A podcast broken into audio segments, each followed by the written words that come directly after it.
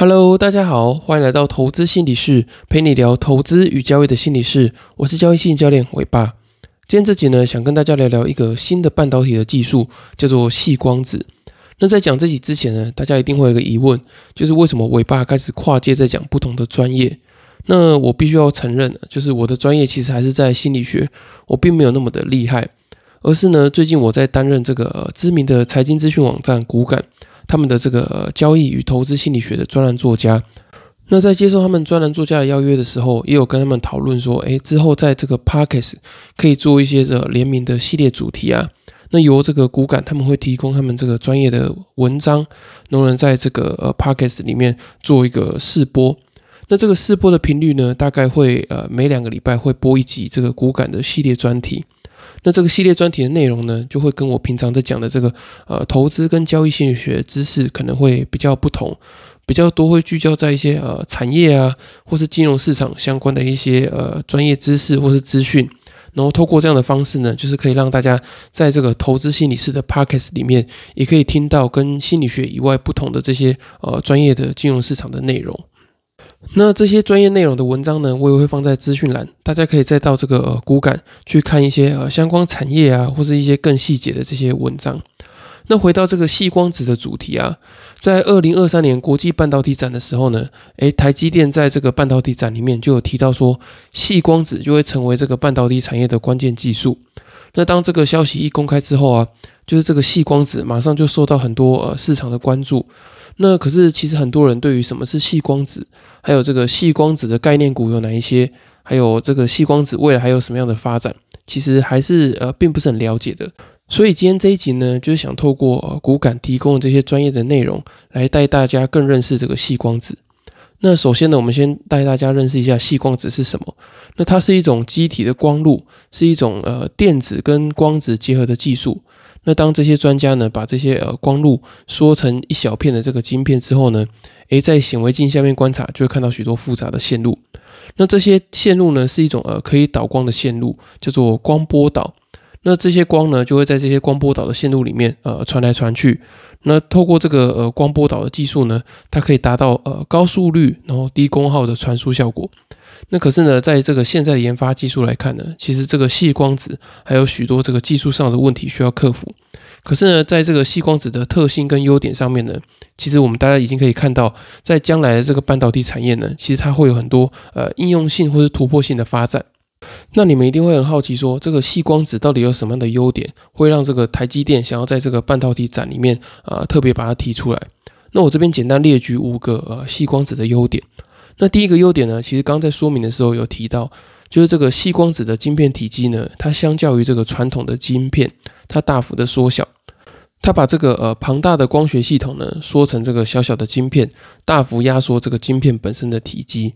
那第二个优点呢，就是它这个晶片制造的成本低，然后可以大量的生产。那它的这个制造方式呢，其实跟机体电路是相同的。那制造的技术也越来越成熟，所以呢，呃，大家现在可以越来越用比较便宜的成本去量产大量的晶片。然后呢，而且细光子晶片的这个性能呢，又比传统的光学系统来得更加的可靠。那第三个优点呢，就是这个细光子的晶片，它可以执行更复杂繁琐的功能。因为在这个呃细光子晶片里面呢，它使用非常大量的元件。然后组成一个复杂的光路，所以比起这些呃传统的光学系统呢，它能够执行更复杂、更繁琐的这个功能。那第四个优点呢，就是它可以降低能源的功耗，并且提升运算能力。当这个专家利用技术把模组跟晶片共同封装到这个载板里面的时候呢，诶，就可以让这个细光子的元件更靠近 CPU 跟 GPU。那它可以透过这样的方式呢，缩短电的这个传输路径。然后减少这个传输上的损耗啊，还有讯号延迟的可能。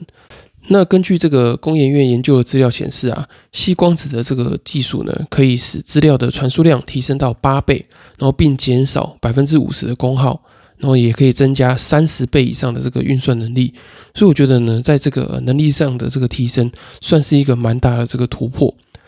那最后一个优点呢，就是它这个传导的速度很快，然后呢，传输的距离也很远。细光子的这个技术呢，它把原先使用铜线传输的电子资料，转换成更快速而且更稳定的这些光线的资料，并且透过这些专业的技术呢，来结合晶片和光子的这个基体电路，把这个电讯号转回成光讯号。那透过这样讯号转换的方式呢，它就大幅的提升这个传输的速度和传输的这个距离。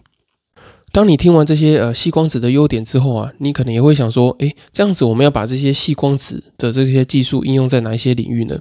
那目前它可以应用到的这个范围呢，主要分成五大类，分别是呃资料中心的交换器、长城交换器、五 G 交换器、免疫分析跟这个光纤陀螺仪。那如果说刚刚讲的这五大类啊，你听起来都觉得说，哎，好像呃很复杂、很专业，然后不太知道说这些到底在干什么。那其实你就只要记得说呢，哎，细光子的这些终端的应用，呃，分别是在这个 AI 伺服器啊、资料中心，然后呢，超级电脑、五 G 通讯，然后光学雷达，还有一些医学的感测器。那当你知道这些应用的领域之后呢，哎，你就可以去找这些相关的这些概念股。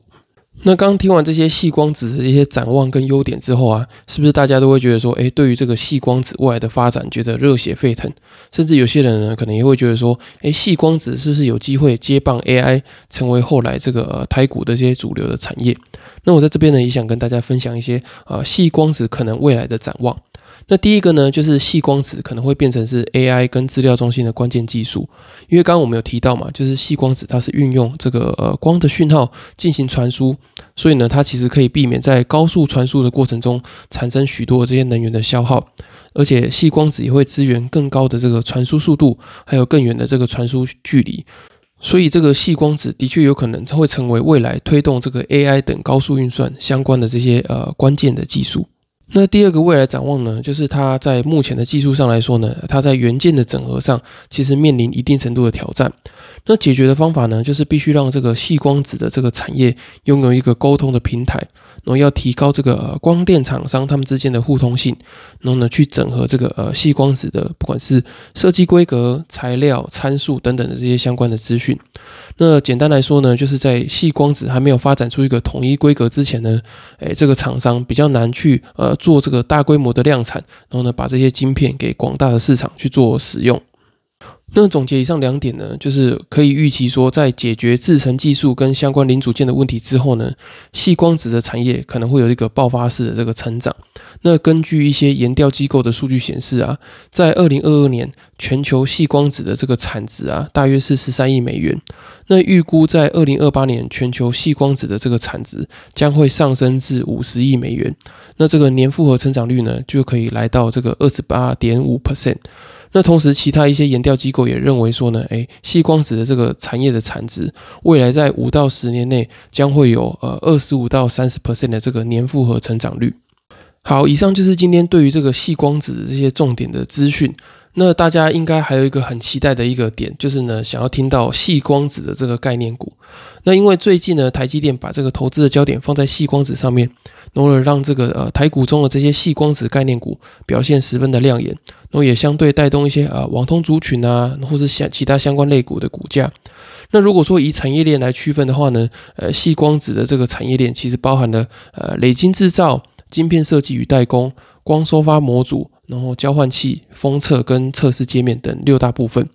如果说大家想知道这个六大部分里面各包含哪一些呃产业相对应的概念股的话呢，也很欢迎到这个呃股感的网站上面去做搜寻。那它上面呢有针对这相关的这些产业做呃非常深入的分析。好，以上就是今天这个呃骨感系列专题的这个第一集。那如果说大家对于这个骨感系列专题啊觉得还不错，或者是说呢，哎你特别有感觉的话呢，哎你可以留言给我，或是呢私讯，或是放在这个呃 Apple Podcasts 或是相关平台这个留言上面。那如果说做的还不错的话呢，哎后续我也会持续再跟这个骨感做相关的这些系列的专题。那如果说大家在骨感上面有看到还不错的文章啊，或者说你想呃知道呃什么特别的主题。然后希望是由骨感提供这些专业的内容的话呢，也欢迎这个一定要留言跟私讯告诉我。那除了这些专业金融资讯的文章以外呢，诶，我也会持续的，大概每两周会在这个骨感提供一篇专业的投资与交易心理学的文章。那如果说大家还是对于这个呃心理学的这些主题有兴趣的话呢，也可以锁定这个我在骨感的这些专栏。好，以上就是今天的内容。那如果说大家对于这个呃投资心理、交易心理的这个交流感兴趣的话呢，我成立一个这个交流的赖社群。那大家只要在下面的官方账号，然后呢私讯 PSY 给我，我就会把这个群组的邀请链接传给你。那你可以在这个群组里面呢讨论一些呃投资心理啊、交易心理，或者说你在这个市场中投资跟交易的心得。那在这里面呢，我也会定期去回复你一些关于这些心理的问题。最后，这集如果喜欢的话呢，可以到这个 Apple Podcast 或其他平台给我五星的评价跟留言。那我们就下次再见喽，拜拜。